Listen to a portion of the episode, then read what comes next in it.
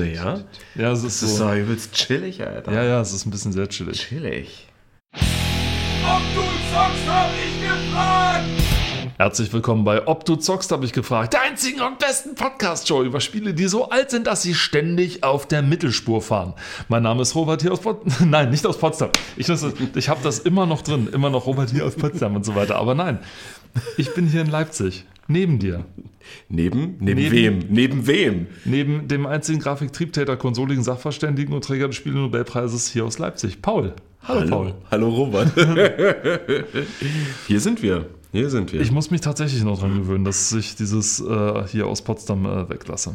Vielleicht solltest du anfangen, ähm, so lu luzide Träume.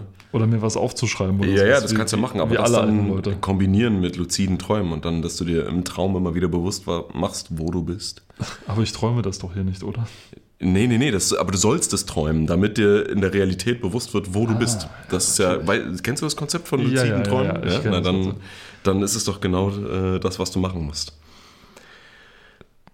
Ja. Das- ich war gerade fasziniert, wie wir von Spielen auf luzide Träume kommen. Aber okay. Das geht Es ganz ist- schnell. Es geht weißt, hier Hand, wir, Schlag auf Schlag, genau. Nein. Detour after Detour. Wir hängen immer noch an der Retro-Gamer fest, tatsächlich. Und wir sind, hatten wir sind vor allen Dingen, wenn man sich das mal anguckt, Tatsächlich sind wir so im, also wenn wir ersten Achtel.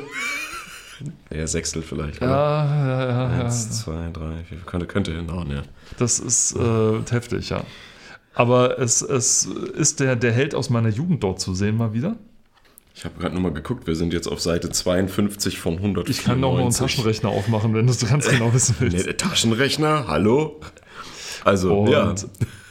Nämlich Sonic. Sonic äh, Making of Sonic Adventure. Und zwar war das ein Spiel für die Dreamcast. Hm. Und kein besonders populäres dann, als es dann rauskam. Es sollte ja somit der erste richtige 3D-Teil sein. Es gab ja schon mal so ein 3D. Ähnliches Teil, das hieß, äh, ich habe es auch wieder vergessen, auch wieder, das hieß auch Sonic 3D oder sonst was. Dabei war es aber ein isometrisches Spiel und du hast Sonic quasi so Ah, quergesteuert überall. ja, und es glaub, war ein sehr, sehr schwieriges. Spiel. Das Schwierige war aber nicht das Spiel selber unbedingt, sondern die Bedienung, weil Mhm. es ist halt blöd, wenn dein, wenn dein, wenn du zwar ein D-Pad hast, das äh, die Direction, das zwar so schräg, schräge Richtungen kennt, aber mit Masse halt eher so äh, geradeaus unten links rechts an ist, du dann aber eine Schrägaussicht hast. Das sollte dann später auch einigen Spielen in die, auf die Füße fallen, die mit dem Keyboard gespielt wer- wurden. Die hatten ja dasselbe Problem. Wenn du irgendwie so eine schräge Ansicht hast, wo du die Leute schräg steuern musst, aber Ach, du hast Key- ach, nur du meinst, ach, du meinst, Tastatur. ja, ja, Tastatur, Keyboard. Du hast ja. aber nur die Mhm. Tastatur, wo du sozusagen links, rechts, oben, unten hast. Ja. weiter. Das ist ein bisschen blöd. Und das hier war dann eben der erste richtige 3D-Teil, sag ich mal, von dem. Oh, es gab doch, es gab doch auch mal ähm, Spiel, also die normale Tastenbelegung ist ja äh, äh, also auf der deutschen Tastatur WASD. Ne? Und es gab mal, ähm, ne, naja, aber warte, da, da gab es mal, ich weiß nicht bei welchem Spiel das war, das war auch aus dieser Perspektive, also ISO-Perspektive. Und wo- wolltest du quasi äh, na- schräg nach oben oder unten oder sonst wo gehen, also im 45-Grad-Winkel, musstest du halt entweder äh, Q, E oder was ist unter, äh, was ist da drunter? D, Ähm, Quad Errad Demonstrant. Nein, Na, du hast ja WASD und dann oben Q und E und dann darunter sind, gucken wir mal drauf. Y und C. Genau, deswegen deutsche Tastatur, weil auf der amerikanischen ist anders. Genau, ähm, musstest du dann die drücken, um halt quasi diese Diagonale, Ah, verstehst du so? Und ich okay. weiß aber nicht mal, bei welchem Spiel das war. Ich hatte das mal und das steuerte sich richtig beschissen. Das kann ich mir vorstellen, ist weil richtig, das, weil richtig das sind mal eben eine ganze Reihe äh, Umsatz, Ja. die du machen musst. Das, das Einfachste wäre doch eigentlich, wenn man je nach Richtung eben, also wenn du halt schräg rechts oben oder schräg rechts unten gehen willst, drückst du die rechte Taste und dann entweder W oder S gleichzeitig, um diese, diesen Winkel zu kriegen. Weißt du, dass du dann diese Tastenbelegung so hast. Das wäre ja eigentlich noch ein bisschen intuitiver, finde ich, anstatt dass du da dann hier Krakenhände haben musst. Ja. Das war dann eher so der Verdienst von Diablo, dass man dann gesagt hat, hey, nehmen wir doch die Maus für so einen Scheiß. Das ist vielleicht eine bessere Idee. Ist es auch. Wenn ja. wir schon schräg isometrisch haben, wir dann hast, hast du es großartig. Ansonsten bist du eben dann dazu verdammt, auch mit einem Pad, was jetzt zum Beispiel nicht wie das Sega äh, Master beim Sega Mega Drive, wie es bei uns hieß, Genesis in, in, In Amerika. Äh, in Amerika. Ähm, und auch in, in Japan hieß es auch noch nicht Genesis, sondern hieß es auch noch Mega Drive. Also es, Genesis war tatsächlich nur so eine USA-Geschichte. Genau, ja, ja. Und das Ding hatte ja tatsächlich so, eine, so ein D-Pad, wo du schräg drücken konntest. Sag ich mal. Das ging zum Beispiel beim Genau, Nintendo sowas gibt es ging ja auch. nicht. Nee, das, die hatten das nicht, nee. Auch nicht beim Super Nintendo ging es Nee. nicht.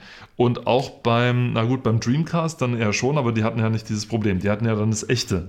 Die hatten dann einen Joystick drin. Die ja. hatten dann Joystick und unter anderem, die hatten auch ein Analog-Ding mit drin, äh, nicht ein Analog, sondern die hatten auch, glaube ich, ja, ein die D-Pad. hatten genau. beides. Die hatten Die ein D-Pad, die hatten einen Joystick und dann halt die Button. Darauf wollte ich hinaus, genau.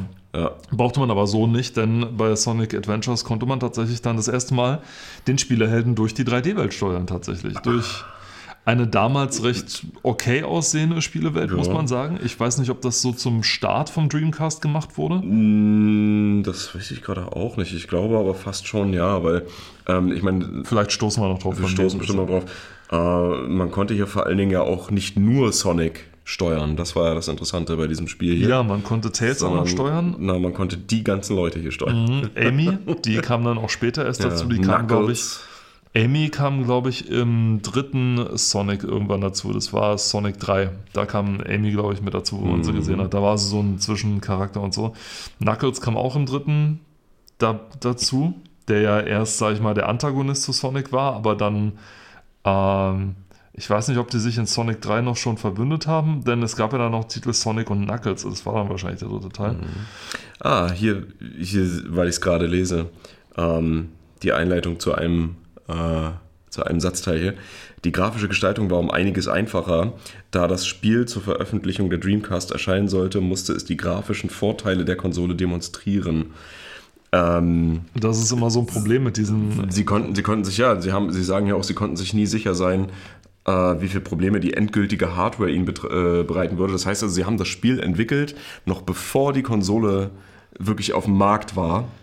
Und das ist immer eine super schwierige Geschichte. Es kann gut gehen, wie bei GoldenEye. Es kann Ja. aber auch scheiße gehen, wie, nein, nicht in der Scheiße nicht. Der Scheiße stimmt nicht. Es, war, es, sah ja gut, es sah ja gut aus. Das Ding ist halt immer, wenn du so ein, so ein, wenn du auf Messerschneider halt programmierst oder irgendwie so ein Spiel machen musst, hast du halt immer genau dieses Problem, dass du nicht weißt, ist das jetzt gut, was, ob ich das der Konsole antun soll oder ist das eher schlecht? Wie weit kann ich gehen, wenn ich wirklich alles zeigen muss und so weiter? Und sie haben ja versucht, wirklich alles zu zeigen. Also große offene Welten, Ja. Ähm, Animationen und so weiter, das anzuzeigen und so weiter. Generell sind die Spiele am Ende der Laufzeit einer Konsole eher immer am besten. Weil da natürlich, wissen ja. dann die Entwickler natürlich, was können wir mit der Hardware machen. Richtig, genau. Was kann Kennen- sie leisten vor allen Dingen? Ne? Können, Ja. Kann sie leisten, kennen die ganzen Tricks, wie man das Ganze noch weiter ausloten Mhm. kann und so weiter und so weiter. Und die am Anfang sind eher so die, wo man dann entweder so ein Monster-Team hat, das dann einem ein äh, Super Mario Brothers hinknallt oder sowas, so ein Ding zum, Zum Beispiel. Beispiel, ja. Also so einen richtigen Marktbrecher oder eben ein Sonic the Hedgehog, sag ich mal, für das, fürs Mega Drive gewesen. Ähm, ja, oder dann eben sowas hier, was dann ein kein so toller Einstieg war. Das Spiel selber sah zwar nicht schlecht aus für seine Zeit, hat, war aber spielerisch halt ein bisschen doof, denn man merkte relativ schnell, dass Sonic am, sich am besten zu steuern ist oder da, ja doch, dass Sonic am besten zu steuern ist, wenn man ihn seitlich steuert und nicht noch äh, vorne hinten auf aufpassen muss. Denn dann muss man nämlich die Umgebung entsprechend bauen und Ja. das hatten die damals nicht so richtig. Das haben die nicht so rausgehabt, ja. Das Denn das große Problem ist tatsächlich immer diese Geschwindigkeit. Sonic sollte ja, ist ja deswegen ein gutes Maskottchen für Sega gewesen, weil sie halt immer damit geworben haben, die schnellere und bessere Konsole zu haben. Und eine schnelle Konsole mit einem schnellen Maskottchen ist natürlich cool. Wenn du dann so natürlich eine Sache hast wie die Dreamcast-Version hier, Sonic Adventures, wo du an jeder Ecke erstmal stoppen musst, damit du irgendwo hin, hinkommst, Ja. dann hast du ähm, Menschen, die den Mund nicht aufmachen beim, beim, beim Sprechen, beziehungsweise in so einem Endlosplapper-Modus sind, sodass der Mund immer auf und zu geht. Bap, bap, bap, bap, bap, bap, bap, Naja, bap, das ist und, ganz rudimentäre äh, Ja, ja. Animation. und so weiter, obwohl es ja zu dem, sogar zu dem Zeitpunkt schon besser ging, wie ja Half-Life auch gezeigt hat. Ähm, das war natürlich nicht so doll. Ich meine, du siehst, sie haben sich Mühe gegeben mit der Umgebung. Sie haben sich ja wirklich Mühe gegeben und es war auch viel mit dabei, aber es war kein so doller Einstieg für diese Konsole. Das hat vielleicht nicht dazu geführt, dass die Konsole dann später nicht so erfolgreich wurde, wie sie hätte sein müssen eigentlich. Denn es war eine fantastische Konsole, wo es richtig fantastische Mit drauf gegeben hat. Internetzugang vor allen Dingen. Mit Internetzugang. Also da wurde ganz viel Pioneering Work gemacht und so weiter. Rayman 2 kam ja dann auch später drauf und alles mögliche. Aber ähm, das war kein guter Einstieg für, für die Dreamcast tatsächlich. Nee, leider nicht. Ich meine, es gab ja auch trotz dessen später verschiedene Versionen der Konsole, ne? also auch Special Editions und sowas alles. Es gab ja zum Beispiel für die für, oh Gott, war das Resident Evil 1 oder 2, gab es eine äh, Stars Limited Edition, also die Sondereinheit aus äh, Resident Evil, ähm, der Chris Redfield und Co. so angehören.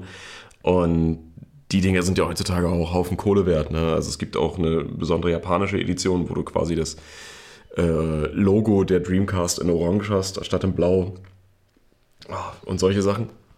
Ähm, aber das hat trotzdem nicht dazu, gehol also dazu verholfen, dass die Konsole später irgendwie einen übelsten Durchbruch hatte. Ne? Also Nicht wirklich, tatsächlich, ja. ich, das, die einzige Erinnerung, die ich daran habe, äh, im Endeffekt ist die, dass ich, das habe ich auch schon mal irgendwann erwähnt, dass ich in, äh, in diese großen Einkaufsmärkten äh, oder Zentren waren das ja schon, ein Einkaufszentrum, da gab es bei mir in der Umgebung eine, äh, ein, so ein Zentrum, wo die Konsole halt stand, wo man spielen konnte, ne? quasi Muttern geht einkaufen und das Kind steht da und zockt. Ne? Und da habe ich halt zum Beispiel auch ähm, Soul Calibur, beziehungsweise, na gut, Soul Blade gab es bei uns ja noch nicht, aber den Nachfolger Soul Calibur dann quasi, das habe ich halt gespielt und Crazy Taxi, das waren so die zwei Dinger, die ich am meisten dort gezockt habe, weil ich meine, die waren da, die waren da drin und äh, ich glaube, das war aber auch nur so eine, so eine Demo-Disc quasi, weil man konnte es nicht alles zocken, aber das war, das war interessant, das war cool und das hat echt Spaß gemacht.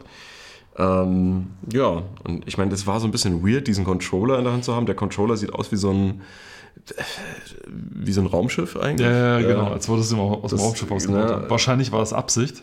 Möglich, ja. Ich meine, es war so ein bisschen im, Ver im Vergleich zu heute die Anordnung von dem Joystick und dem D-Pad. Ne? Also es, es war schon eher darauf ausgelegt, dass man das D-Pad irgendwie häufiger verwendet, finde ich. Obwohl das, der Joystick halt da drüber ist. Ähm, aber das war so geformt, dass gerade bei so Kinderhänden, die ja oftmals irgendwie kleiner sind als die von Erwachsenen, ne? Hin und so, wieder, ja. ähm, dass, dass da das D-Pad eher in Reichweite lag. Ja? Und dann auf der anderen Seite hattest du halt noch deine vier Knöpfe, ne? äh, A, B, X und Y. Äh, das hatte sich ja dann auch so durch Xbox etabliert und so weiter. Ja, und ich weiß gar nicht mal, gab es Schultertasten? Ich glaube, es gab, gab es muss, glaube ich, Schultertasten gegeben haben.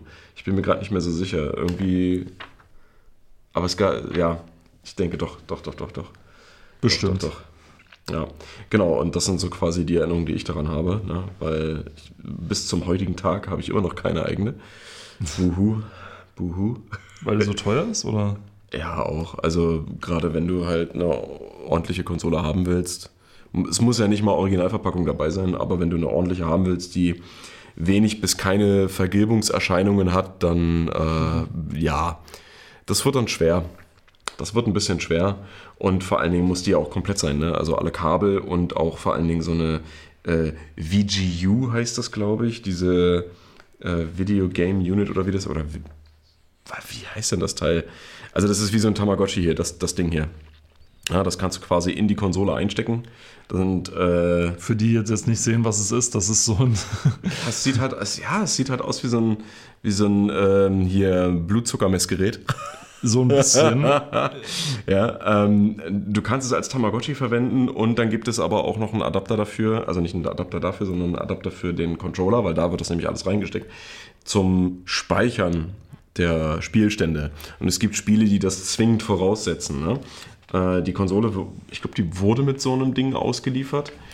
Ähm, Das ist so eine kleine Cartridge mit so einem Display im Grunde. es, ist noch, es ist keine Cartridge. Nee, es sieht aus wie eine. Weil, weil du siehst es hier nur von oben. Das Ding ist tatsächlich so dick, ne? Also das ist, das ist keine Cartridge, das ist ein richtiges So? Gerät. So dick? Ja, so dick. So dick. So dick. Boah. Ich, kann- ich mache das mit Absicht so, weil äh, ihr könnt es eh nicht sehen. Ich zeige es nur dem Robert, damit er eine Vorstellung hat. Ähm, es ist ein bisschen äh, Ist ein schlecht, schlecht zu beschreiben. Aber ähm, genau, du kannst theoretisch den Controller auch ohne verwenden. Dann hast du, ähm, ihr müsst euch das vorstellen, das wird quasi von oben in die Mitte von den Controller geschoben. Und was, wenn du das nicht drin hast, dann ist, dann ist, ist da so ein Riesenloch. Das sieht ganz komisch aus. Und was auch weird war, bei der, äh, bei der Dreamcast war tatsächlich, dass das Kabel von dem Controller, was quasi in die Konsole gesteckt wird, unten herauskam aus dem Controller. Ja, das ist mega, mega weird. Also wenn du äh, quasi die, den Controller zu dir ziehst, ja, und äh, die, die Maximallänge des Kabels im Endeffekt ausgereizt hattest, dann riss es dir den Controller nach unten weg, ja. Ähm, es ist eine fragwürdige Anordnung, aber das hatte wahrscheinlich designtechnisch auch damit zu tun, dass oben dieser Slot eingebaut war oder eingeplant war für eben diese VGUs und diese, naja, diese, diese anderen äh, Module, die es da gibt. Also Oder ich habe jetzt gerade mal Ja. geguckt, ähm, ich wusste nicht, dass dieses Display, was in dem, in dem Controller drin ist, dass das diese VGU ist, Ja, ja, die man auch die, ausbauen genau. kann. Ja, ja. Ich dachte, das ist von vornherein Nee, schon nee, nee, drin. nee, nee, nee, das Aber meinte ich ja mit dem Loch dann. Das meinte ich mit dem Loch. Ich, nee, deswegen, ich hatte gerade die komplett falsche Vorstellung, was du Ah, meinst. Ich dachte, okay. das wäre zusätzlich zu diesem vollständigen Teil gäbe es noch eine. Deswegen Das- war mir nicht ganz klar. das, was du da siehst, ist das, was eine Seite später hier zu Also sehen der ist, genau. Controller ist tatsächlich, wird tatsächlich meistens nicht vollständig verkauft, wenn man so Ah. viele Sachen an, an, äh, anbetrifft oder anguckt, sondern dieses Display und was noch so dazugehört, das muss da erst dazu gekauft werden. Das ist ja irre. Ah, Gott. und ähm, du hattest übrigens recht, jetzt wo ich den Controller gerade habe, ja, der hatte tatsächlich ähm, Schultertasten. Schultertasten. Und ich muss mich korrigieren, das heißt nicht VGU, sondern VMU. Also VMU und nicht VGU. und das steht dann für Virtual Memory Unit. Unit. Virtual Memory Unit? Memory tatsächlich? Oder okay. Weil du da Dinge drauf speichern kannst eben, ne? Geil. Also das war, das hatte ich wirklich ganz anders auf dem Schirm. Und diese VMU, VMU, die wurde dann auch so für so kleine Gim Gimmicks, glaube ich, gebraucht. Ne? Also wenn du irgendwie. Genau, ja. Also Ähm. ne, wie Tamagotchi, also hier wird es auch nochmal erwähnt, extra in einem kleinen Artikel an der Seite. Ähm, das, das hat wie so ein Tamagotchi teilweise funktioniert. Ne? Also manche Spieler haben es genutzt, manche nicht. Ähm, du konntest dann auch deine Speicherstände dir da angucken, das konnte also auslesen, wenn du so willst, aber Muss man Leuten von Ja, heute nicht. eigentlich noch erklären, was ein Tamagotchi ist? ich denke schon, es gibt ja bestimmt Leute, die nicht wissen, was ein Tamagotchi ist, die die Ära nicht mitbekommen haben. Also ich erinnere mich, äh, als wenn es vor Zwei Stunden wäre gewesen. als wenn es vor ähm, knapp 25 Jahren gewesen wäre. Wenn ich es genau überlege, war es auch vor knapp 25 Jahren. Nein, es war ein, ein relativ kurzlebiger Hype, sage ich mal so, der sich von der von Japan hierher geschwappt ist. Ähm, der auch so ein bisschen, es war so, ich meine Mitte, späte 90er, da war so alles, was so digital war, war absoluter Wahnsinn und alles neu und alles toll. Und eins, was die Japaner gemacht hatten, war, sie haben gesagt, okay, wir machen ein, äh, ein virtuelles ein, ein, ein virtuelles Haustier, das man haben kann. Ja, das war dann wie so ein kleines Ei, wie so ein kleines Dino-Ei oder sowas. Das passt so in, in die Handfläche rein. Also man konnte es mit der Handfläche einmal Ja. kommt umschließen, hat auch so einen Schlüsselanhänger mit dabei. Wer, wer Selbst bei mit Kinderhänden. selbst mit Kinderhänden Ja. sogar. Das hatte irgendwie nur drei Knöpfe oder sowas und so ein kleines winziges LED-Display, auf dem man dann ein sehr unförmiges Küken zu sehen war, das man dann sozusagen groß züchten musste. Das heißt, man musste es in regelmäßigen Abständen einen Knopf drücken, damit man es füttert, damit man äh, das AA wegmacht und damit man es äh, Bürstet, streichelt, damit spielt, whatever. etc. Ne? Und wenn man das Snacks nicht so gemacht hat, ja. dann äh, ist es gestorben irgendwann. Ja. Und äh, das war das war ein sehr, sehr äh, trauriger Moment für mich, als mein, mein Vieh dann gestorben ist tatsächlich. Also ich hatte dann eins, das gab es in der billigen Variante, weil die echten Tamagotchis waren viel zu teuer. Das war ein riesiger Hype dann tatsächlich damals. Ähnlich großer Hype wie dann später zum Beispiel äh, Pokémon Go geworden ist. Oder also selten, dass ein Technikhype so schnell hochgeflammt ist und dann so schnell wieder abgestürzt ist, wie es dann damals war. Ja. Aber es war kurzfristig recht gut. Und ratet mal, wer noch ein Tamagotchi hatte. Peter Molyneux hatte ein Tamagotchi tatsächlich. Wer hätte gedacht? Und er hat, äh, er war äh, besessen von dem Ding. Also er hat es gefüttert, gemacht, getan, er hat nur noch drüber gesprochen. So lange, bis seine Angestellten dermaßen genervt waren, dass eines schönen Tages der eine, ich glaube sein Lead-Programmer, sein Tamagotchi genommen hat und es in seine Teetasse getränkt hat. Oh, mies. Und Mies. äh, das soll ihn so hart getroffen haben, dass er tatsächlich äh, äh, getrauert hat darum, um das kleine Ding. Was ihm aber auch die Inspiration für, für Black and White gegeben hat. ja. Also nicht das ausschließlich, sondern da kamen noch ein paar andere dazu. Aber das war für ihn so der Aha-Moment. Guck mal, wie sehr ähm, Menschen selbst für sowas Lebloses schwärmen können, wenn man es nur richtig anstellt. Mhm. Ja, und das Dinge war aus dann eine, und Nullen. Ne? ein, und da, das war dann so eine mit äh, Ding. Ich meine, klar, trotz Einsen und Nullen, du sagst es, es ist leblos. Es wird niemals irgendwie so ein Ding, aber es kommt ja nicht so sehr darauf an, was es ist, sondern was du denkst, dass es ist, was es für dich was du darstellt. daraus machst, ja. Ne? Und Wenn- selbst wenn du nur ein kleines winziges 24 x 24 Pixel LED-Feld hast mit drei Knöpfen dran, das in einem Dino-Ei steckt, ja. wenn du dich da rein, wenn du da rein denkst, das ist mein Haustier, für das ich sorgen muss, Na, beziehungsweise wenn du es personifizierst. Ja, richtig. das- das Deswegen ist so das geben Ding, wir ja. Dingen keinen Namen. Ja, das Ich meine, ich habe bis heute keinen Namen. deine Eltern wollten nicht, sind die nicht so persönlich. Richtig, genau. Die wollten keine Beziehung zu mir, deswegen. Ne? Richtig, genau. Eieiei. Ja, Und wenn es die Ärzte mit ihrem berühmten Hit nicht gegeben hätte, hättest du heute noch keinen Namen. Nee, das ist auch nur ein Deckname. Also ich persönlich habe keinen. Auf meinem Ausweis ist da das, Feld frei, weißt du? Bei mir der Nachname, ja. Meine Eltern waren, bei mir der Nachname, weil sie den nicht schreiben konnten, war so kompliziert, haben sie ihn weggelassen. ich habe nur einen Vornamen, Nachnamen konnten wir uns nicht leisten. Oh. Da waren wir zu arm für. Aber äh, apropos zu arm, nicht jeder hat ja auch einen Tamagotchi, ne? Deswegen können wir da ja auch äh, gleich weitermachen. Richtig, denn wir wollten ja eigentlich nur beschreiben, äh, wie das mit Genau, bei Tamagotchi der- war und was die VMU damit zu tun hat. Bei der Dreamcast gab es das quasi mit dabei. Ja? Also wenn du Geld für eine Dreamcast hattest, hattest du auch gleichzeitig noch ein äh, Tamagotchi. Unten wahrscheinlich ein eigenes Zimmer in dem äh, fünf, in dem Fünf-Zimmer-Haus, in dem du gelebt hast, weil es so teuer war. Genau. Nein, aber ähm, prinzipiell so für, für, für das Spiel Sonic oder in dem Fall hier halt Sonic Adventures ähm, war das immer so eine, ja, das war halt so eine, wie soll man sagen, eine Überraschungskiste eben, ne? Weil die Entwickler eben nicht wussten, was am Ende dabei rauskommt. Und das mit dem, wo du meintest, das war ja eigentlich so ein von links nach rechts und oben nach unten gesteuertes Spiel im 2D-Kontext, ne, was dann auf einmal in eine 3D-Welt geschmissen wurde. Das wird ja auch mit erwähnt, ne, dass diese ganzen Parameter für ein 2D-Jump-and-Run-Spiel eben nicht mehr gegolten haben. Und da musste man dann eben so auf Tricks zurückgreifen, wie lenkt man quasi die GamerInnen in dieser vermeintlich 3D frei, also freien 3D-Welt so, dass sie wissen, wo sie hin müssen und dass sie nicht irgendwie auf einmal vor einer unsichtbaren Wand scheitern oder so, weil sie denken, sie können da lang und dann können sie nicht da lang.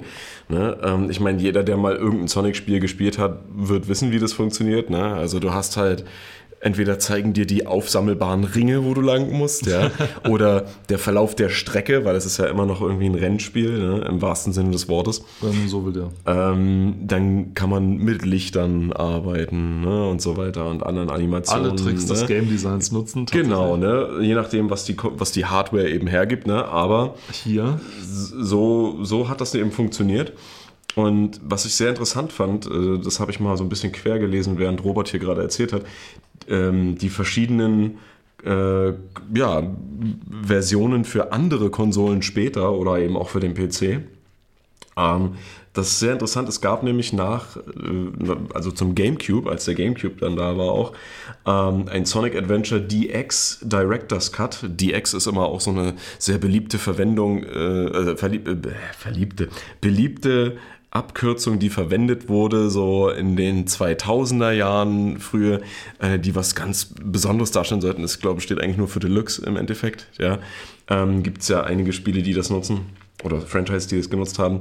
Und diese GameCube-Version, ähm, die hatte zwar überarbeitete Charaktermodelle und, ähm, und so weiter, ein paar Effekte und so mehr, aber dadurch, dass sie versucht hat, diesen 60, äh, also die 60 äh, Frames per Second zu halten, damit das ein sehr flüssiges Spielerlebnis bleibt, was gerade bei einem Sonic-Spiel ja eigentlich von Vorteil ist, weil du bist sehr schnell unterwegs, Ja. hast sehr schnelle Wendungen, das heißt, es muss sehr schnell was geladen werden, was eben gerade noch nicht auf dem Bildschirm war, was muss aber sichtbar sein, führte halt dazu, dass das Spiel leider, leider, leider ähm, nicht ganz so flüssig lief, weil irgendwann halt doch einfach mal ein paar Frame-Einbrüche da waren und das eben auch grafisch darunter dann äh, das Spiel gelitten hat. Hier steht halt, dass Effekte und Beleuchtung ließen zu wünschen übrig und das Spiel lief nicht immer ruckelfrei. Dadurch entstanden diverse Bugs, da das Timing gewisser Objekte nicht mehr eingehalten werden konnte. Ja, also Stell, stellt euch vor, ihr lauft irgendwie in Highspeed eine Brücke entlang und dann geht es um eine Kurve und ihr oder macht einen Turn und dann wurde der Rest der Brücke noch nicht geladen und ihr fallt halt irgendwie runter oder so, keine Ahnung, ne? Ähm, dann gab es ein Jahr später, 2004, die PC-Version, die basierte aber auf der GameCube-Version. Das Interessante daran ist aber auch, was ich hier gelesen habe, und das zeigt mal wieder, was eine Community alles machen kann, dass die Modding-Szene noch Jahre später Bugfixes und Unterstützung, Patches halt rausgebracht hat. Ne? Äh, obwohl das Spiel an sich das ja schon irgendwie unterstützt hat, also höhere Auflösung und so weiter. Ne? Aber anscheinend ist die Community da so hinterher gewesen, oder vielleicht auch immer noch, weiß ich ja nicht, ähm, dass die bis heute da eben ihre Finger im Spiel haben. Und das erinnert mich an eine tolle Seite, die nennt sich äh, widescreengamingforum.org, glaube ich, oder EU. Also WSFG äh, kurz äh, geschrieben. Und wenn ihr alte Spiele habt auf dem PC, äh, und ihr habt mittlerweile hoffentlich einen größeren oder na, einen Widescreen-Monitor, whatever, ähm, dann findet ihr dort zu sehr, sehr, sehr, sehr vielen Titeln die Möglichkeit, äh, das auf Widescreen umzumünzen oder Patches und Mods und was nicht alles. Und auch Verlinkungen an das äh, PC Gaming Wiki. Darauf wollte ich jetzt nämlich zu sprechen kommen, genau. Sehr gut, ne? Dass ich auch immer als erstes benutze, wenn ich mhm, irgendwas ist, weil die, mhm. weil die selber auch äh, relativ viel verlinken, gerade wenn es um, Richtig, um. Spiele geht. Und gerade so Spiele aus der Ära 1999, 2000 und 2001, wir hatten es in der Grafik, äh, Graf, im Grafikkarten-Special schon mal besprochen. Ja. Die ähm, Masse der Grafikkarten, die es damals gab, plus die Masse der verschiedenen Treiber, machte es zu einem Übel. Kreuz. Ja. Äh, denn einige Spiele, wo dann der Entwickler gesagt hat, komm, scheiß drauf, wir, wir optimieren es für eine einzige Karte und dann, ja, ja, danach die anderen können uns am Arsch lecken. Uh, Ultima 9 Peter Molyneux, nee, nicht Peter Molyneux, nee. uh, Richard Garriott. Ja. Uh, Ultima 9 Ascension zum Beispiel, das für Voodoo-Karten speziell gemacht war Natürlich. und nicht für Direct 3D-Karten. Also ja. nicht, da ging es dann darum, dass 3DFX dann präferiert wurde und nicht Direct 3D. Mhm. Ähm, ja, das heißt, jemand, der eine Voodoo-Karte hatte, der war ganz gut dran. Jemand, der eine Direct 3D-Karte hatte, wie ich zum Beispiel, der hatte ja. dann eher schlechte Karten und konnte dann nicht mal die Demo richtig ruckelfrei spielen, wobei das Ding sowieso nicht Aber das, das finde ich halt auch so interessant, ne, dass es bei so alten Spielen ähm, die Möglichkeit gibt, dann über Injektoren zu arbeiten, ähm, wo du quasi DirectX einschleust in das also in das Spiel im Endeffekt, ja. Und dann muss das natürlich aber immer noch optimiert werden. Ne? Du kannst, du kannst es zwar vielleicht dann zum Laufen bringen, aber es läuft dann nicht optimal. Ne? Und was, was da mittlerweile alles möglich ist, ja, also wenn man zum Beispiel das erste Splinter Cell sich anguckt, ja, was ein geniales Spiel ist, wie ich finde, ein richtig geniales Spiel. Ja. Ähm, das Spiel habe ich dann Jahre später, nachdem ich das Original halt gespielt hatte, äh, auch mal versucht, auf, mal, auf einen höheren Standard zu kriegen, also mit höherer Auflösung. Und dann gibt es ja noch so ähm, äh, hier ENB Series, also diese, äh, oh, wie heißt das, Enhanced irgendwas. Du kannst halt Effekte drauflegen und Shader und alles sowas. Und das war mega geil. Ne? Also, was, was mich aber bis heute stört, ist, dass ich. Ähm, dass man das nicht immer zu 100% verlässlich hinkriegt, äh, das Spiel auf eine höhere Auflösung zu ziehen. Also die Unreal Engine, die macht da einen guten Job. Ne? Du kannst dann richtig schön Kantenglättung und so weiter, das sieht alles gut aus, aber die Schatten, die Schatten bleiben teilweise, wenn es um Objekte geht, so wie äh, Maschendrahtzaun, die bleiben dann kantig. Also du hast Pixelstufen. Und das hat mich tierisch genervt. Und da gab es dann irgendwann auch mal eine Lösung von irgendeinem so ähm, FX-Injektor, wo dann quasi so ein Smoothing-Filter drüber gezogen wurde. Und das hat aber auch ordentlich Hardware gefressen. Ne? Aber wenn man das hatte, dann sah das richtig geil aus. Das war wahrscheinlich technisch deswegen, weil das Spiel war ja geschlossen. Ich meine, der Source Code ist ja immer noch nicht offen. Hm. Das heißt, ja. ähm, was der Injector wahrscheinlich gemacht hat, ist, er hat auf dieses tatsächlich dann auf das dargestellt, sobald es erst, erst als es auf den Monitor kommt, ja hat er dann angefangen, das Ganze dann glatt und gerade zu ziehen. Gezogen, genau, ja. Und das hat wahrscheinlich, das kostet wahrscheinlich die meiste ja. Hardware. Das heißt, wenn du es original gemacht hast, im Source Code geändert, dann wäre das easy. Dann wäre das super, ja, super, super, schnell super easy, ja, auf jeden Fall. Was man ja dann auch sieht ähm, an so Geschichten wie, es hat jetzt damit zwar nichts zu tun, aber Quake 2 RTX oder sämtliche. Spiele, die jetzt RTX, sage ich mal, bekommen. Mhm. Auf, auf, experimentelle Art und Weise einfach nur, um zu zeigen, was das kann. Ja. Ähm, das ist wahrscheinlich dann sowas ähnliches, wo du dann sehen kannst, okay, wenn du tatsächlich an die Gräten ran kannst, sag ich mal, von so einem dann, Spiel. Dann ist es einfacher. Ja. Dann ist es einfacher und zieht dann auch, auch ja. nicht so viel. Wobei ich dann weil nicht so weiß, gerade bei Licht und so weiter, wie ähm, von Across Farms Ross Scott auch schon gesagt hat, der hat gemeint, ähm, Es ist, äh, wobei er, er nicht so ein Fan von RTX ist, denn wir haben mit rasterbasiertem, also mit dem, wie wir Mhm. es bisher gemacht haben, mit rasterbasiertem Licht, können, das haben wir, wir haben gelernt, so gut mit rasterbasiertem Licht zu bescheißen, dass es keinen Unterschied mehr macht, ob wir jetzt, oder kaum noch Unterschied Ja. macht, ob wir jetzt RTX haben oder nicht. Weiß ich nicht ganz, ob ich da mitgehe. Bei stehendem Licht gehe ich, dann gebe ich dem da schon irgendwo recht. Also wenn du irgendwie äh, eine gewisse Lichtstimmung einfach haben wolltest, einen Sonnenuntergang oder sonst Dann was, ist es wahrscheinlich wurscht. dann geht es. Aber sobald es aber darum geht, dass sich irgendwas bewegt, Ne, Wenn es dynamisch ist, ne? dynamische Lichtquellen Ja, und. Schatten und sowas, da ergibt es schon Sinn. Ich meine, es ist ja nicht umsonst, also diese Technik wurde ja nicht umsonst entwickelt. Ja, und ich denke mal, das, das kommt ja auch aus der, ähm, aus der Kinowelt im Prinzip, ne? so CGI, was das ganze Berechnen, Berechnungsgedöns. Ähm, wenn wir da nicht auch technisch Roberts, Roberts Bude fällt Aufnehmen. auseinander. Nee, Roberts Bude fällt auseinander. Ähm,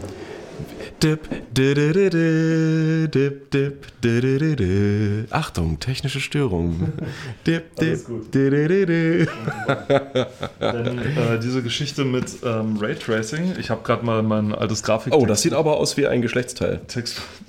ja, das ist Fal- falsches Buch. Mist. Okay, Mist. Kurz Nee, Anatomie, das Anatomiebuch Nee, rausgeholt. Ich, ich.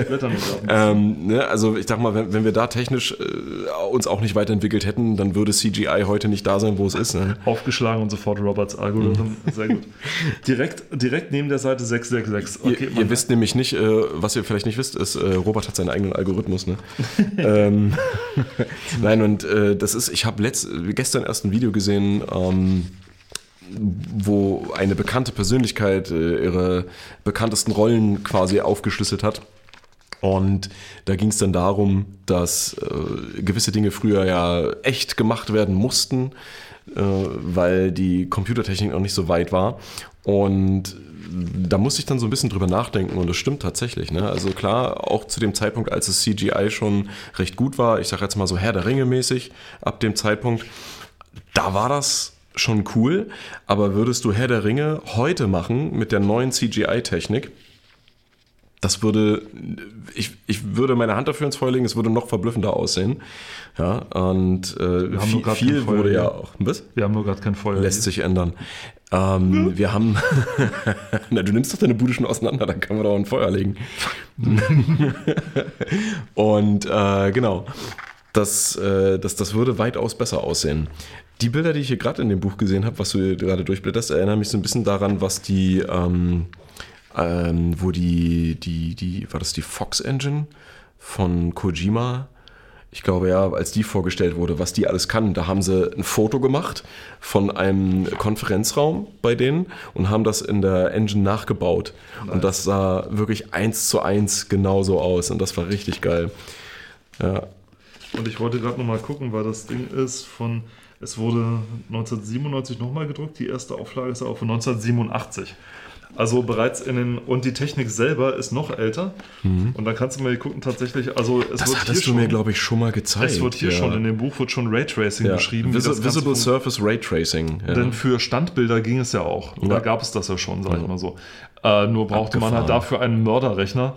Und ähm, das ist die Formel hier dafür, die gebraucht wird, um zu Einfach. beschreiben, wie, wie ähm, äh, zwei oder wenn, wann, wann man weiß, wann eine Linie mit einer anderen in einem 3D-Raum Raum und so weiter miteinander kollidiert. Mhm. Ja. Wichtig dafür. Und das hier ist eines der ersten tatsächlich Bilder, die erzeugt wurden mit einem, die auf Raytracing tatsächlich zurückgreifen. Also man, man sieht hier, äh, um um das Bild mal kurz zu beschreiben, du hast einen blauen Hintergrund, so azurblau, und dann hast du äh, quasi eine, äh, eine Fläche, gelb-rot, schachbrettmäßig, ja, äh, in der Flucht. Also es geht zur Mitte des Bildes nach hinten, verjüngt sich das, ne? Also es ist die Illusion quasi, dass es weiter nach hinten geht. Und dann hast du eine durchsichtige Glaskugel, würde ich behaupten, und eine reflektierende metallische Kugel, ne, Richtig, die auch genau. einen Schatten wirft. Und wenn man genau guckt, sieht man auch, dass die Glaskugel einen kleinen Schatten wirft. Beleuchtung findet von direkt oben statt, also 90 Grad Winkel. Und ähm, natürlich bricht sich das Licht in der Glaskugel so, dass dann äh, der, dieser Boden, dass der verzerrt dargestellt wird, dann die Kugel, die dann noch sich quasi überlappend dahinter befindet, wird äh, verzerrt dargestellt und die Spiegelung in der Kugel auch nochmal. Ja? Das ist ziemlich krass. Und das, äh, und das Ding hier ähm, sieht man auch von Bell Laboratories. Natürlich war Bell wieder mit dabei. Also die Bell Labs, bei denen kam ja wirklich alles. die haben war- Unix ja. entwickelt, die haben was weiß ich was entwickelt, da haben, wurde C drin entwickelt, und zwar also die Programmiersprache. Ähm, und das ist tatsächlich aus den späten 70ern, dieses Bild hier. Das steht dann in der einen Section noch drin. Das steht es hier nicht drauf, Das aber ist echt weird, das Bild ja. ist aus den späten 70ern. Also die Technik gab es. Ähm, also, und deswegen, also es ist einen langen, langen Weg gekommen, muss man dazu sagen. So. Das hat jetzt keiner verstanden, aber doch die meisten. ähm, und deswegen äh, würde ich schon sagen, ich würde wirklich einige Spiele wirklich gerne sehen, wie die heute mit, mit Ja, Raytracing na, vor allen Dingen, was das Interessante ist, ich glaube, das hatte ich dir auch schon mal geschickt. Ich habe ein Video gesehen von einem äh, Franzosen, der mit der Original-Hardware des Super Nintendos Raytracing Ja. nachgebaut hat und noch Ja. andere Effekte. Ja. So dieses Outcropping oder was das war und Partikelfilter und sowas. Das war mega interessant, ne? Also mit der Original-Hardware, das hat nur ein paar Modifikationen bedarf, also auch Hardware-Modifikationen, da mussten, äh, da musste, glaube ich, ein extra Arbeitsspeicher eingebaut werden, aber die Hardware an sich hat, also hätte das liefern können, nur halt nicht so konstant, dass du es in irgendein Spiel einbauen kannst, weil das so viel Speicher frisst, aber Es war, glaube ich, auch mehr so eine Demo, was Richtig, ist. genau. Es war eine Demo, ne? Und es sah auch wirklich aus wie so die, diese typischen Demo-Objekte. eine, eine Kugel, ein Kreis, dann äh, so, ein- so ein Plane und ach, keine Ahnung. Und aber das war so interessant zu sehen, ne? dass das mit so einer alten Hardware geht. Ja, äh, und jetzt durch den kleinen Exkurs mit Robert haben wir ja auch gehört, dass das schon seit den 70ern äh, im Prinzip, zumindest bei Standbildern, äh, möglich gewesen ist.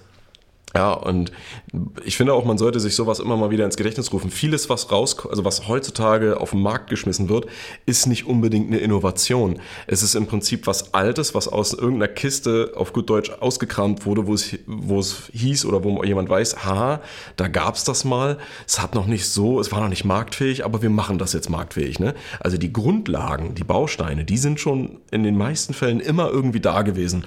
Und als es dann mit dem Raytracing hier losging und oh, wir gucken mal, wie Cyberpunk jetzt mit Raytracing aussieht oder The Witcher oder ach komm, lass uns mal noch ein Stück zurückgehen, Quake mit Raytracing und Half-Life und so, ja.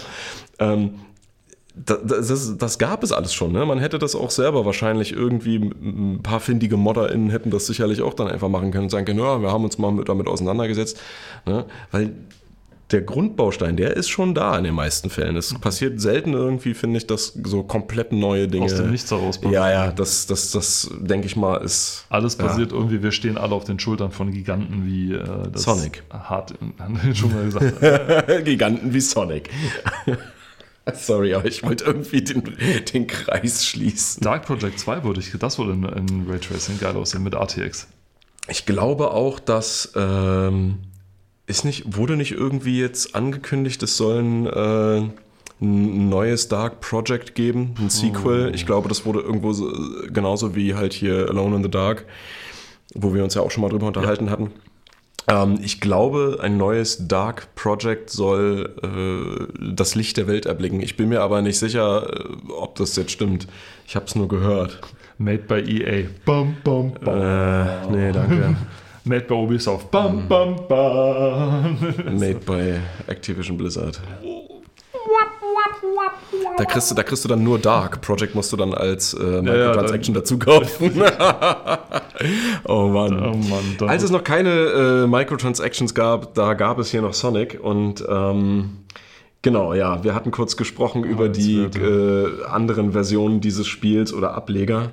Genau. Ähm, ich denke mal, wir können gerne da weitergehen. können wir gerne weitergehen. Ähm, ja, also hier wird, hier wird noch äh, beschrieben, auf die Entwicklung eben genau, auf die Lange. Also es, es, es heißt ja nicht um diese, diese Abteil- Abteilung heißt ja nicht umsonst äh, Making of Sonic Adventure, ja. Ähm, ja, hier wird auf die Probleme eingegangen, die während, natürlicherweise während des Programmierens aufgetaucht sind. Ne? Es ist ja bei jedem Spiel so, dass man along the way dann auf äh, Bei Sonic war vor allem immer, ein sehr Fall. großes Problem. Das habe ich in einem Special gelesen, das ist nicht hier drin, das war in einem anderen Special drin, Mhm. wo es um Sonic 2 ging. Da hatten sie das ganz große oder eines der größten Probleme, das sie da hatten, war die Kommunikation. Die hatten ein japanisches und ein amerikanisches Team, was es gleichzeitig entwickelt ja. hat. Und da die Japaner ähm, unfassbar schlechtes Englisch sprechen, oder wenn überhaupt, ja, weil sie es einfach nicht brauchen oder nicht, nicht lernen aus Ja. Gründen, ja, ähm, ist das natürlich immer so ein kleines Verständigungsproblem, sage ich mal, wenn es immer nur ganz wenig Leute gibt, die dann, da gab es auch teilweise schon Vorkommnisse, dass dann einfach teilweise irgendwelche Faxe äh, weggeschmissen wurden, weil die sich nicht verstanden haben, weil die sich so nicht leiden konnten oder so, oder die, die Egos auf beiden Seiten einfach so groß waren, ja. Ähm, so nach dem Motto, die, die, die dusseligen Amis, die, die können doch, äh, die wissen doch gar nicht, was wir hier machen und so weiter. Ich meine, da hätte man ja auch einfach DolmetscherInnen engagieren können, oder? Und selbst wenn, also man hatte ja Dolmetscher auf der einen und auf der anderen Seite, aber ähm, wenn dann Die einfach die, geschlafen. wenn dann einfach die Egos nicht, ähm, nicht, nicht geregelt sind, das war eher so ein, so ein Ding. Also es war so eher so ein Ego-Problem.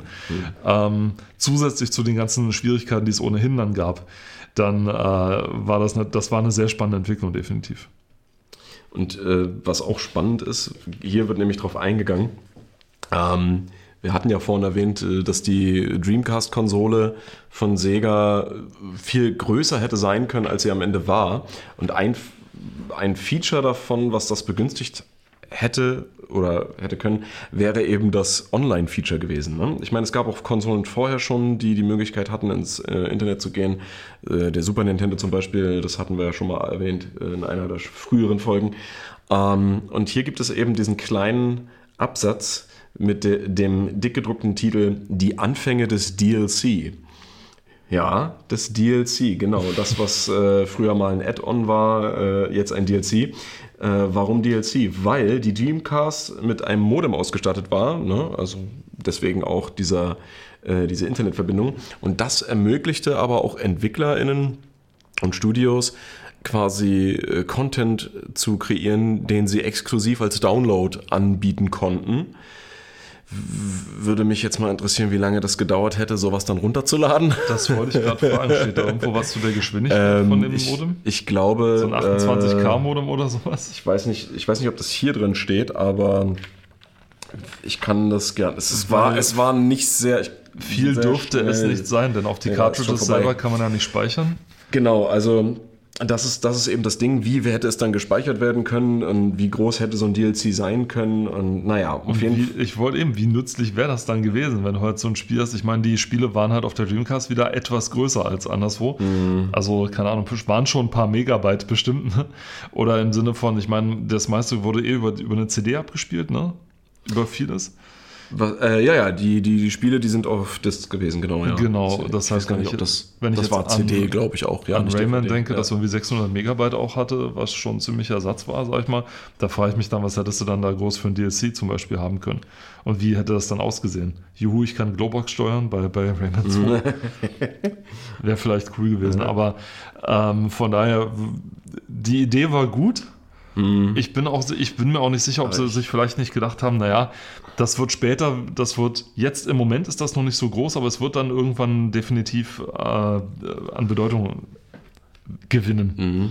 Wenn ich hier so querlese durch die ganzen äh, DLCs, also in Anführungsstrichen, die es hier für Sonic Adventure gab, äh, die waren tatsächlich nicht sehr groß. Ne? Ähm, als erstes wurde hier zu Weihnachten äh, mal was veröffentlicht und zwar äh, Weihnachtsbäume und Lieder und zu Halloween dann halt eben dergleichen, ne? also was so Halloween ausmacht. Und äh, das sind natürlich so extrem kleine Datenmengen, die wahrscheinlich aber trotzdem lange gebraucht haben. Und ich frage mich, wenn man das einmal gehabt hat und dann kommt was Neues oder du machst was anderes auf deinen Speicher, dann muss das ja weg sein quasi. Ne? Ähm, was aber interessant war, hier äh, wird so eine Art Multiplayer erwähnt. Das war das ist auch sehr interessant und zwar ähm, konnte man sich dann innerhalb der verschiedenen Regionen im Spiel an bestimmten äh, Wettbewerben beteiligen, wo man dann irgendwie in einer bestimmten Zeit bestimmte Items einsammeln musste, bla bla bla. Und dann wurde das irgendwie regional oder international eben ausgewertet. Äh, und hier steht was, äh, also irgendwie der Reebok war ein Sponsor davon. Weird. Naja, okay. Wegen den Schuhen wahrscheinlich, oder? Ja, wir, ja, ja. ich denke auch. Wir bringen den exklusiven Sonic-Schuh heraus. Er sieht so, aus ja. wie ein Dreieck und so ist rot und weiß und hat eine weiße Kuller dran an der Seite, ja.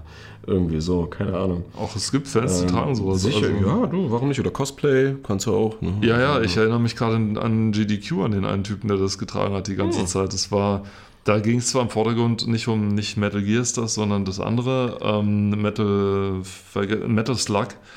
Dieses, nee, Metal, Metal Slug hieß das. Ja. Und äh, da saß er im Hintergrund mit äh, seinem Sonic-Kostüm dann tatsächlich, was ziemlich cool war. Das ist auch genial, ja. Also ich meine, manchmal, äh, also vi- viele CosplayerInnen stecken ja extrem viel Zeit und Geld auch in, in ihre Aufmachung und äh, ja, heads off, ne? Heads, Heads off. off. Ja, hier geht noch, werden noch diverse Minispiele bei dem Sonic-Spiel äh, dargelegt, also gezeigt. Irgendwie Angeln, dann Pinball. Ja, Pinball, genau. Also Bietet sich an. Es gab ja einen, einen Sonic Pinball-Teil, sogar einen eigenen. in eigenen Jahr, aber das, das, das ist so ein Ding, oh, Entschuldigung, das haben, das haben viele, viele Franchises gemacht. Ne? Pokémon gibt es, es gibt, ein, es gibt ja dieses komplette äh, eigene Spiel seit einigen Jahren hier, äh, FX Pinball, wo du dann verschiedene Packs noch dazu kaufen kannst. Das Doom Pack, das Skyrim Pack, das äh, Tomb Raider Pack, das äh, Fallout Pack, alles solche Sachen. Ja, äh, wo dann im Prinzip nur das, das Theme geändert wird und die Soundeffekte und sonst irgendwas, aber im Grunde ist es immer halt noch ein Pinball-Spiel. Ja. Äh, es gibt ja viele Spiele, die spielbare Arcade-Maschinen oder Pinball-Maschinen auch in sich drin haben. Äh, bestes Beispiel sind ja die Duke Nukem-Spiele, wo du halt auch benutzbare äh, Arcade-Maschinen oder eben halt auch Pinball-Maschinen drin hast. Ne? Also Pinball ist irgendwie, ich weiß nicht, das geht irgendwie immer. Das war aber so ein, es war mal kurz so ein, so ein, so ein Rausch, sag ich mal Genau, so, gerade ja. 98 mit der Pro Pinball Time Shock zum Beispiel Serie, die es damals gab, die zig äh, Ableger hatte und weil die so erfolgreich war, gab es so viele Leute, die dann sofort eins rausgerusht haben. Big Race USA oder was Ja, ja. sowas. Und ähm, dasselbe Prinzip hatten wir dann später, als dann erst äh, Magic the Gathering äh, immer erfolgreicher wurde, Mhm, dann Hearthstone. Plötzlich hatte jedes Spiel äh, ein eigenes Kartenspiel. Ja, ja, ja. ne? Und plötzlich kamen zig Kartenspiele raus. Aber um, um nochmal zu verdeutlichen, wie äh, beliebt in Anführungsstrichen Pinball war, ähm, ich glaube, ab Windows XP wurde jedes Windows mit diesem Pinball Ja. 3D ausgeliefert, Ja. was nicht wirklich 3D war, aber also es war bei jedem, was, was früher Minesweeper und Solitär war, war dann auf einmal, ich meine, die gab es immer noch, aber war dann Pinball. Es gab halt standardmäßig bei jedem fucking Windows-Rechner das Pinball-Spiel dazu, ja. Total bekloppt, aber Oder zumindest diesen einen Tisch. Zeitvertreib. Diesen einen Tisch zumindest, diesen Space-Ding. Ja, ja, genau, genau, genau. Das Spiel selber gab es aber tatsächlich noch getrennt zu kaufen. Wer es denn wollte. Why? Why? Der, ähm, es, das gab es dann tatsächlich zu kaufen mit mehr Tischen und so. Also äh, das, das hat ja Kultstatus gekriegt, dieses, dieses Ding. Also da gibt es ja, Ja, ja. ich meine, allein schon, wenn du den Sound hörst, das war ja teilweise wirklich verbunden mit, mit Windows XP. Ich habe mich das letztens wieder damit beschäftigt. Ich meine, 2001, ich war überrascht, wie, wie alt das schon ist. Ich war, es war 2001, kam es auf den Markt, 2008 wurde es tatsächlich discontinued oder wurde äh, beschlossen, dass der Service eingestellt wird. Und ähm, dann gab es ja schon, äh, dann ging es ja schon mit Vista weiter und, und mit Genau, sieben ja, später genau, und ja. alles so. Es, deswegen, ich finde es halt krass, wie schnell sowas dann, wie, wie schnell das, sag ich mal, ging. Und ähm, XP, das erste, das dann nicht mehr direkt dann auf DOS basierte. Ich meine, Windows hat, da musste ich so lachen, als ich äh, das in einer alten Computer Chronicles Folge von 1997 ge, ge, gesehen habe, äh, wo der eine gesagt hat, und ähm, äh, Windows 98 basiert nicht mehr auf DOS. Nein, nein, nein, wir haben es komplett neu entwickelt, das ist äh, quasi jetzt ein eigenes. und ich habe gedacht, ich brülle mich gleich zu Tode vor Lachen. Ihr Pfeifen, ihr wusstet doch ganz genau, dass das äh, im Prinzip ein grafischer Aufsatz auf DOS ist, wenn du so willst, ja, und so weiter. Also. Richtig schlecht. Du guckst auf Double Switch gerade hier, was der mittlerweile verstorbene. Michael Schnelle äh, hier äh, vorgestellt hat. Auch von Sega für die, was für die, es gab es für die Hardware, für die Mega-CD. Also für Saturn, PS4 und für Windows, okay. Als Mega-CD ist er auch ziemlich geil, ja. Stimmt, äh, auch fürs Mega Drive gab es erst diesen 32-Bit-Aufsatz und dann diesen, oder zeitlich diesen Sega-CD, CD diesen ja. CD-Aufsatz dazu. Der aber ähm, hardware-technisch äh, viele Probleme mit sich gebracht hat. ja, allerdings. Ähm, dass selbst bei, selbst bei neuen Fabrikaten direkt ab Werk, sage ich mal, dass es da vorkommen konnte, dass der keine CDs gelesen hat. Einfach weil. Ja. Äh, da habe ich erst vor kurzem tatsächlich auch ein, ein, Video drüber gesehen, wo, ich weiß gar nicht, war das. Wer war denn das? Das war hier der. Äh, Angry Video Game Nerd? Nee, nicht der Angry Video Game Nerd, sondern der andere Dude. Ähm, oh, jetzt fällt mir das nicht ein, verdammt. Aber der, er, die haben dann über Ebay bei diversen Leuten äh, andere ähm, Einheiten bestellt, weil das die eigene nicht funktioniert hat. Und die hatten am Ende irgendwie fünf verschiedene Mega-CD-Einheiten und davon haben zwei unzuverlässig funktioniert und drei gar nicht. ähm, und das Problem war irgendwie, dass selbst wenn du die Dinger aufgeschraubt hast und versucht hast zu reparieren, ähm, dass du geglaubt hast, du hast den Fehler gefunden und dann funktioniert es trotzdem nicht. Ich glaube, es lag daran, dass die, äh, die oh, von wem waren denn die Laufwerke? Ich glaube, die haben die. Hitachi oder äh, von nee, äh, Philips äh, oder so? War das Hitachi? Ich weiß nicht. Kann, vielleicht war es auch Tosh nee, Toshiba. Kann das, also es Philips kann, und Toshiba kann, waren so die, die es, es kann, es kann sein, dass also bei einem von den beiden und ähm, das, das hat irgendwie nicht so ganz funktioniert. Ich glaube, der äh, Robert recherchiert. Hier recherchiert der Chef ja, noch selbst. Ne? So. ähm, das Internet, wir haben's. Ist Internet. Genau, und ähm, damit hat sich Sega auch nicht wirklich beliebt gemacht. Also da, da haben sie sich schon so ein bisschen, ähm, wie soll ich sagen, ein Grab geschaufelt. Und es sah dann eine Zeit lang für Sega an sich auch nicht so gut aus. Ja, ähm, die haben dann wirklich äh, extreme Einbußen gehabt teilweise. Ne? Aber dann kam ja die Dreamcast und äh, na gut, die hat es am Ende auch nicht besser gemacht. Nicht wirklich. Eigentlich, also die Dreamcast hat immer für mich so ein, so ein wenn wir, äh, sorry, wenn wir schon wieder drauf äh, hängen bleiben, aber die hat für mich so ein, so ein, macht so einen leicht traurigen Eindruck, ne? als wenn das so der, der letzte Versuch gewesen ist, nochmal den Durchbruch zu schaffen und es hat ja leider nicht ganz geklappt, ne? aber trotzdem bleibe ich auch immer noch dabei, dass das eine sehr verkannte Konsole ist. Ja? Also da hätte noch ein bisschen mehr äh, Praise äh, da kommen können, aber das ist leider nicht passiert. Wir haben es gleich. Der Robert hat es gleich, ja. Ja, genau. genau, also zu dem Double Switch an sich hier, was, was hier in einem kurzen Artikel erwähnt wird, kann ich nicht viel sagen. Das Einzige, was hier ähm, hervorgehoben wird, ist, äh, sind die Videosequenzen. Ne? Ähm, FMV, also FMV, ja, äh, war ja eine Zeit lang äh, ja, das, das Feature schlechthin in Filmen, äh, in, in Filmen, oh Gott. JVC war der Hersteller für die. Ah, okay, JVC, ja, ist auch eher so. Hm. Ähm, ja, aber genau, FMV äh, steht für Full, Full Motion, Motion Video. Video. Genau, Full Motion Video. Äh, auch hier gibt es natürlich einige Titel, die da besonders nennenswert sind.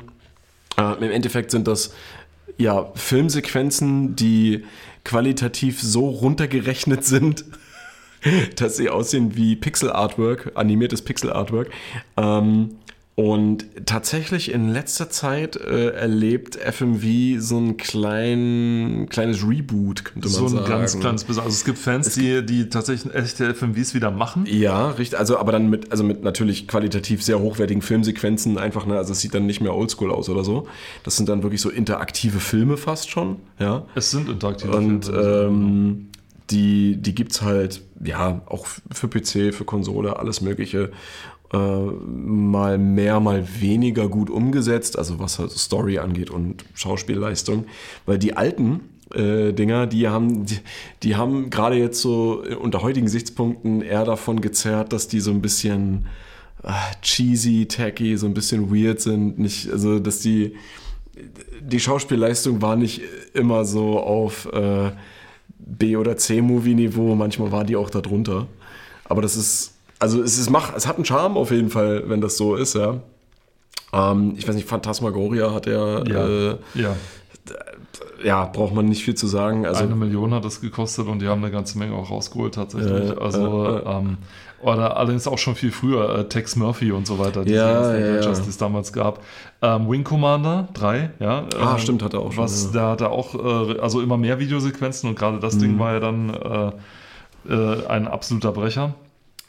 Und äh, gerade dieses Runterrechnen war dann immer so. Also entweder hattest du dann dieses, ähm, dieses, äh, diese schwarzen Streifen dann überall dazwischen. Das war eine Möglichkeit. Scanline. Oder es war halt so runtergerechnet mit allen Farben und gekrisselt, dass dann dein, dein Monitor nur noch geglüht hat mit allem Möglichen Ja, und so ja. weiter.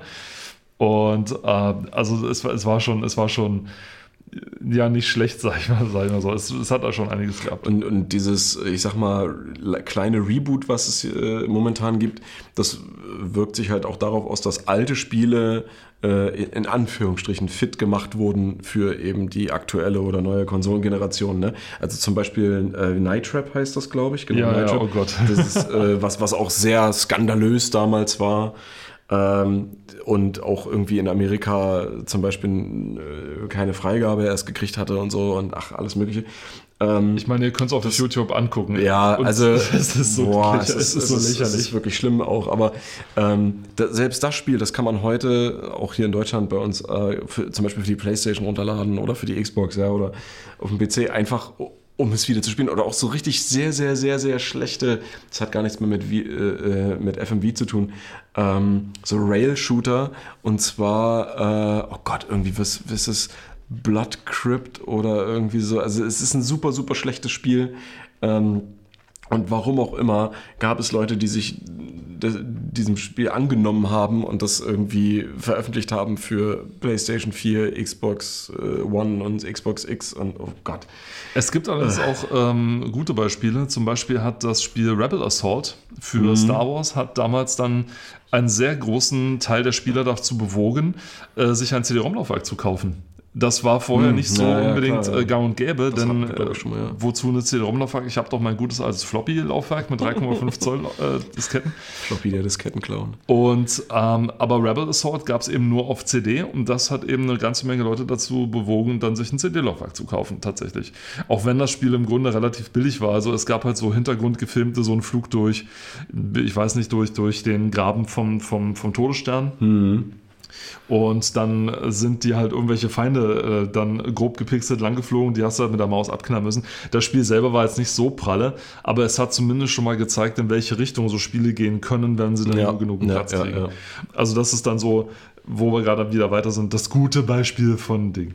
Und wenn wir jetzt anfangen, über diese Nee, Reihe nee, zu das, das, sprechen, können wir, das können wir nicht machen. Dann- alleine schon mit Blick auf die Zeit. Das dann brauchen nicht wir noch drei weitere Folgen, weil das... Äh, Wir können, ich meine, wir könnten es anteasern, wenn wir bei der nächsten Folge tatsächlich uns dem Thema annehmen.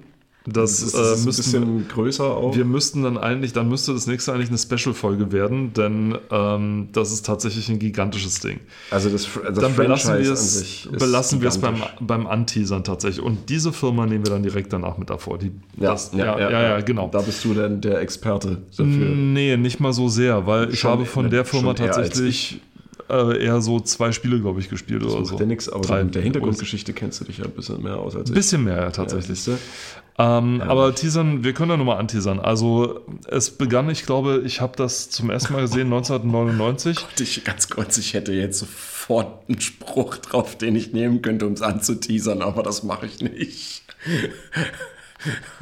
Ah ja, ich weiß, ich okay, ich glaube, ich weiß es, glaube ich. Ja, ja, genau. Danke, dass du es Ich musste, ich, muss, ich musste gerade nur noch mal wild gestikulieren, damit der Robert weiß, was ich meine. Aber ja. Ich wusste es schon vorher, also mir kam es so langsam, wir keep it clean. Nein, es war 1999, da habe ich das, ich glaube, auf, auch wieder auf einer GameStar-CD äh, gesehen als Video. Dort hat das äh, ein relativ frisches Entwicklerteam namens aus Großbritannien oder aus England, besser gesagt, äh, nämlich The Creative Assembly, hatte dort ein Spiel namens Shogun vorgestellt mit dem Untertitel Total War. Und äh, Shogun äh, bas- basiert in diesem, in diesem Zeitraum, als die äh, Shogun, nee, als die äh, doch die Shogunate in, in Japan äh, gegeneinander Krieg geführt haben, um äh, festzustellen, wer der, der höchste, der, der oberste Krieger, der Kaiser wird, also der, der Shogun selber. Ja. Und das ist eine Zeitepoche gewesen, die den normalen Mitteleuropäer jetzt, sage ich mal, geschichtlich nicht so sehr interessiert, sage ich mal so. Das Spiel hat aber, ein, hat aber vieles richtig gemacht. Das Spiel hatte sozusagen, spielte so ein bisschen, wer Risiko kennt, das Spiel, der hat im Grunde schon verstanden, okay, ich ziehe auf meiner großen Landkarte meine Ja. Figuren nach hin und her, kann dort auf meinen Provinzen, die ich erobern kann, ähm, Gebäude bauen und die dann meine Armee unterstützen, die mein Volk unterstützen, die mehr Nahrung bringen oder mehr Soldaten oder sowas und kann Diplomatie führen und so weiter. Und sobald sich zwei Armeen in einer Provinz befinden, dann führen die eine Schlacht gegeneinander. Und die Schlacht wurde dann tatsächlich in 3D geführt dann unten. Das heißt, man hat dann seine Pixelfiguren gehabt, die dann damals war. Man konnte bis zu 5000 Pixelfiguren konnten gleichzeitig auf dem Schlachtfeld sein, was ziemlich cool war. Und das hat Spaß gemacht, denn man musste die natürlich taktisch führen. Ja, Fernkämpfer nach hinten, die Nahkämpfer nach vorne und so weiter. Und so ging das damals recht Oder man hält sich einfach gar nicht an die Regeln und äh, macht, äh, oder wie würde man sagen, you wreak total havoc. Ja. Absolut, ja. Ähm, Es gab, man konnte, also man konnte natürlich das Spiel auch total exploiten. Das geht auch mit eigentlich mit fast jedem Teil aus der Reihe mittlerweile kannst du Exploits anwenden, die total imbar sind. Ja. Absolut. Aber äh, das Spiel hat tatsächlich dennoch genügend Neugierige angezogen, dass Mhm. erst ein Nachfolger gemacht wurde von Shogun, nee, ein, ein Add-on gemacht wurde zu ja, Shogun. Genau. Und dann kam das erste Medieval Genau. Raus, das dann in die mitteleuropäische Geschichte dann schon eher gepasst hat, weil es nämlich um die Kreuzzüge ging. Da waren die Figuren dann schon aber 3D, ne? Oder waren die immer Nein, noch die Pixel? waren zuerst noch Pixel, erst Medieval ja, bei, 2 bei Shogun ja, aber bei Medieval. Auch Medieval hatte 1 zuerst noch okay. Mhm. Pixelfiguren. Medieval 2 hatte dann die Dinge. Aber da führen wir schon zu weit. Ne, Genau, ne? Also ich meine, wir, wir haben ja gesagt, wir wollen jetzt nicht zu tief reingehen. Richtig. Ähm, ihr habt mitbekommen, es geht um das Total War Franchise. Äh, hier heißt es auch Historie Total War, ja. Mhm. Ähm, genau, da würden wir dann wahrscheinlich einfach in einer gesonderten Folge komplett einmal drauf eingehen, weil das ist äh, ein sehr, sehr umfangreiches Thema, ein sehr, sehr umfangreiches Franchise Das- mit äh, ja. diversen einzelnen Ablegern, mit Nachfolgern, mit äh, Add-ons und DLCs Spin-offs. und Spin-offs, ja. Ähm, wir können auf die, wir werden wahrscheinlich auf die diversen Engine eingehen, die verwendet wurden oder die dafür geschrieben wurden. Solche Dinge. Ähm, Beziehungsweise erweitert. Ich glaube, die aber, aber worauf ich jetzt noch, bevor wir aufhören, eingehen möchte, ist, dass hier die LayouterInnen nicht aufgepasst haben. Oha, was ist dann passiert? Oh, tatsächlich. Da fehlt, die, da fehlt ein Stück von dem Gesicht und ähm, ich bin sehr schockiert. Tatsächlich. Egal, nein. Ähm, genau, darauf gehen wir beim nächsten Mal ein, äh, beziehungsweise machen wir eine Sonderfolge draus. Ob die jetzt beim nächsten Mal kommt, wissen wir noch nicht, das klären wir gleich. Gucken wir mal. Ähm, Lasst euch überraschen, wir sind immer für Lasst Überraschungen. euch überraschen. Ansonsten hätten wir danach ja schon direkt was Neues, womit wir weitermachen könnten. Also ich bin auch Unbedingt, dafür, ja. dass wir das, das Ding so gut es geht abarbeiten hier, weil das, das ist mal es It ist was anderes und es, ist, es macht auch Spaß. It is a gift that keeps on giving. Oh Genau. ja, und we keep on. Oh. Paul hat was gefunden. Oi, oi, oi, oi. Und es wird ja immer besser. Und mit, das ist ein sehr schönes Schlusswort. Es wird immer besser, ja. Es wird immer besser. Es wird immer besser. Und mit diesen Worten verabschieden wir uns. Wir bedanken uns ganz recht herzlich fürs Zuhören. Hoffen, ihr hattet viel Freude. Wir hatten sie auf jeden Fall auch. Oh ja. Wir werden auch weiter noch sehr viel Freude mit diesem Magazin haben. Aber wir vertrösten euch das nächste Mal. Hoffen, dass ihr dann auch wieder dabei seid. Und ja, bis wir uns das nächste Mal hören, sagen Tschüss, der Robert. und tschüss, der Paul und beide aus Leipzig. Macht's gut. Ciao. Ciao.